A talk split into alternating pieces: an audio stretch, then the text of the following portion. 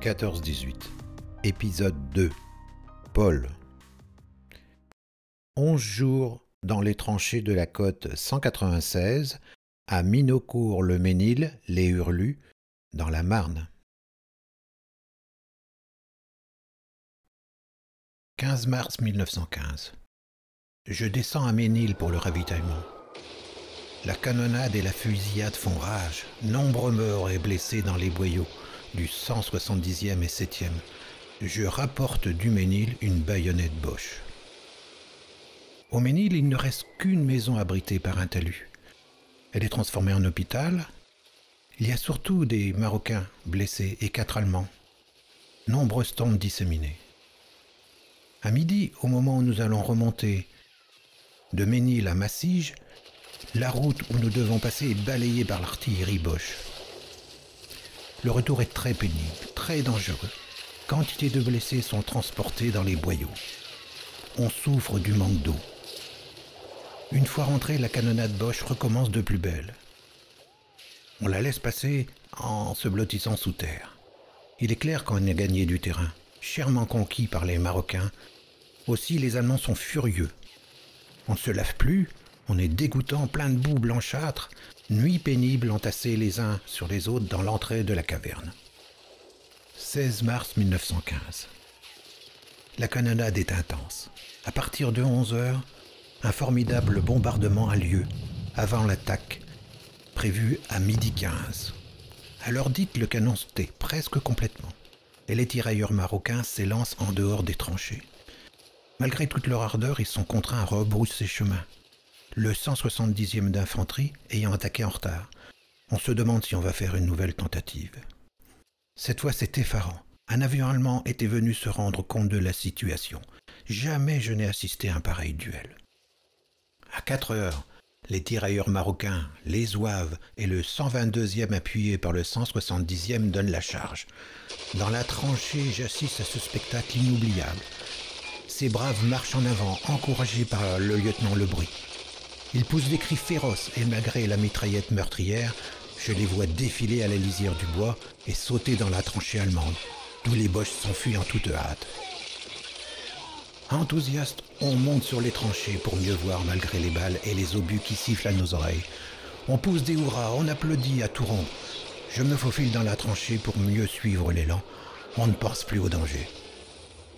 Le terrain gagné, s'étend sur une longueur de 600 mètres et une largeur de 100 mètres. Nos pertes sont très sérieuses. Le régiment de tirailleurs marocains, déjà éprouvé la veille, ne compte presque plus. Le sol est jonché de cadavres. Tous les officiers, sauf deux ou trois, sont tués ou blessés. Mon camarade de lycée, méritant, lieutenant au deuxième régiment de tirailleurs, est parmi les morts. Tombé glorieusement en chargeant en tête de ses hommes, sur des tranchées allemandes dans lesquelles il est entré. Le succès nous vaut les félicitations du général de division. Mais il est regrettable que notre artillerie s'obstine à tirer trop court. Trois fois pendant le combat, il a fallu téléphoner pour faire allonger le tir. Il paraît que plusieurs de nos hommes ont été tués ou blessés par nos obus. Le boyau tranché est presque complètement démoli. À la nuit tombante, le spectacle est sinistre et les canons continuent à cracher avec un bruit assourdissant en repérant au préalable le but à atteindre à l'aide de bombes éclairantes. Les lueurs blafardes du feu d'artifice rendent le spectacle encore plus horrible. Parmi les quelques arbres déchiquetés qui restent, les cadavres ont des positions bizarres. Les uns face à terre, les autres sur le dos ou accrochés au parapet des tranchées. L'un d'eux a le bras droit tendu en direction de l'ennemi. D'autres sur les genoux ont fait des efforts inouïs, rampant jusqu'au moment où les forces les ont trahis. Tous en général ont des vêtements déchiquetés et laissent entrevoir des plaies béantes. Lors de l'éclatement d'un obus, l'un d'eux fut projeté en l'air à une vingtaine de mètres. Le soir à 8 heures, je suis chargé de porter le compte-rendu de l'attaque à la division. Le chasseur d'Afrique Priant m'accompagne. J'en suis heureux car, à travers les boyaux et tranchées en s'y perd, je rencontre de nombreux blessés transportés sur des brancards ou qui se traînent péniblement jusqu'au poste de secours. L'un d'eux a à la gorge un trou béant.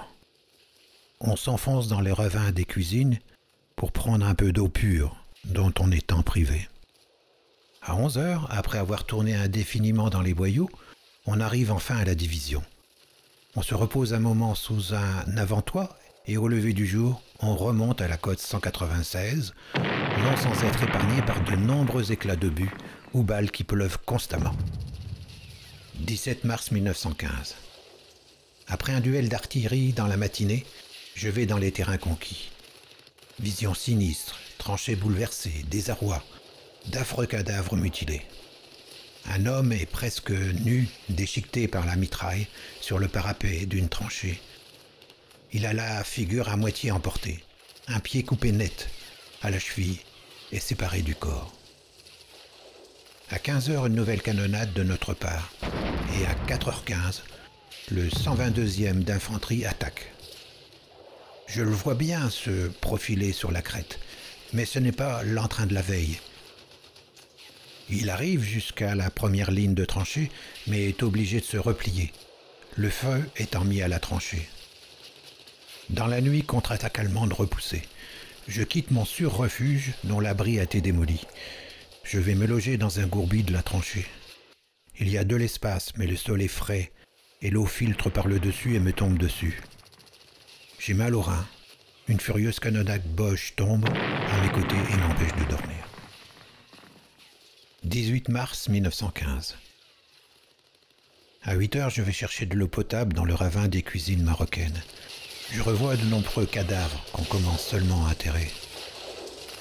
À 4h15, l'attaque recommence sur tout le front. Elle est exécutée par des éléments des zouaves du 170e et du 53e. Le canon tonne de toutes parts. Je me faufile à l'est dans le boyau du 53e et je vois nos braves troupiers chargés au sang du clairon et arriver jusqu'à la crête de la fameuse côte 196. Ils sont arrêtés net par des mitrailleuses ennemies.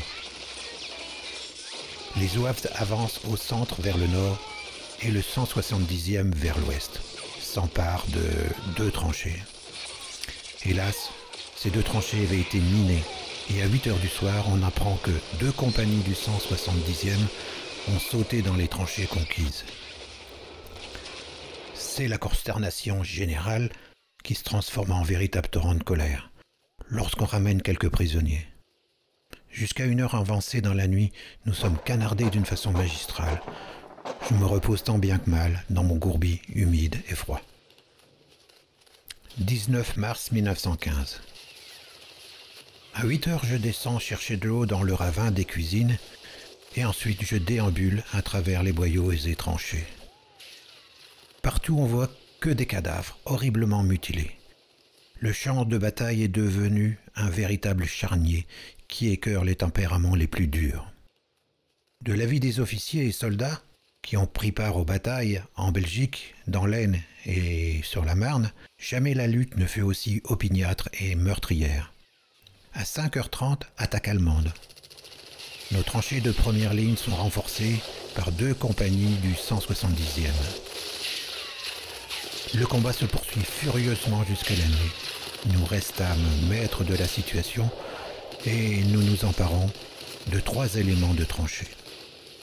Au cours de l'attaque, je vois très distinctement les mines Wenger lancées sur notre première ligne. Ce sont des espèces de bouteilles chargées de mélinite lancées à une certaine hauteur par des mortiers comme les baltraps qui, en touchant le sol, éclatent en produisant une déflagration épouvantable. À peine couché, je suis désigné pour accompagner à la division un sous-officier allemand, prisonnier, appartenant au 8e régiment de pionniers en garnison à Colbert. Il nous fournit des renseignements précieux sur l'importance des troupes qui sont devant nous et sur l'emplacement des batteries ennemies. Ce sous-officier a le bras cassé, le pouce gauche traversé et deux balles à la tête. On le pense avec soin. On le fait boire il se montre fort gentil et courageux tout le long du chemin, encadré par deux tirailleurs, dont l'un vosgien parle très bien l'allemand. Ce prisonnier a été décoré de la Croix de Fer en récompense de services rendus comme observateur d'artillerie. C'est un grand bel homme de 31 ans, célibataire, ayant sa vieille mère malade. On lui fait subir un interrogatoire à la division et on le dirige vers Laval. 20 mars 1915. Je remonte à la côte 196 vers 1h du matin. J'essuie les salves d'artillerie sur la route de Ménil. Il y a de nombreuses fusées éclairantes. C'était une contre-attaque allemande qui fut arrêtée. Je me repose quelques heures dans mon froid gourbi qui avait été sérieusement endommagé par un obus. Ensuite, je vais dans le boyau bouleversé par la canonnade de la veille. À une heure, les Allemands bombardent notre position. Nous répondons efficacement. On apprend que notre général de division de la rue a été tué dans la matinée en observant d'une tranchée avancée. 21 mars 1915. Notre capitaine Simonet retourne au régiment.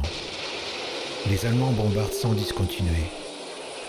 À 3h15, je pars pour la division. À chaque sifflement d'obus, je me blottis dans les abris, à juste raison. Car quelques mètres avant d'arriver à la route du Ménil, à peine avais-je le temps de me cacher dans un repère avec un territorial qui descendait avec moi, qu'une marmite de 210 mm éclate exactement au-dessus de nos têtes. Malgré la tranchée qui a près de deux mètres à cet endroit, un éclat déchiquette mon képi, m'arrache une mèche de cheveux au-dessus de l'oreille gauche en me faisant une petite estafilade. Un autre éclat traverse ma moltière, mon soulier, ma chaussette, et me blesse légèrement au tendon gauche. Je ressentis surtout une forte commotion qui me couche dans le boyau tout assombri. Quand je reviens à moi-même, je fus surpris de ne pas être plus touché. Par contre, mon brave voisin avait les deux jambes coupées au-dessus des chevilles et perdait abondamment son sang. Je courus chercher des brancardiers, mais je n'osais pas revenir car le malheureux avait succombé à une hémorragie. Je poursuivis ma route au pas de course jusqu'à la division, où le général me fit prendre un café. J'en avais bien besoin pour me remettre. Après quelques minutes de repos, je rentre à la brigade jusqu'au ravin des cuisines par Olvoigny. À mon retour, chacun s'empresse de s'intéresser à mon aventure. Je l'ai échappé belle. La nuit dans le poste de commandement fut plutôt mauvaise. J'avais la tête lourde, je ne dormis pas. 22 mars 1915. Matinée calme. À une heure, un jeune soldat, venant d'arriver, est tué net par un éclat en allant soulager un besoin naturel. À partir de 3 heures, l'ennemi bombarde notre position. 23 mars 1915. À une heure du matin, fusillade et canonnade assez intenses.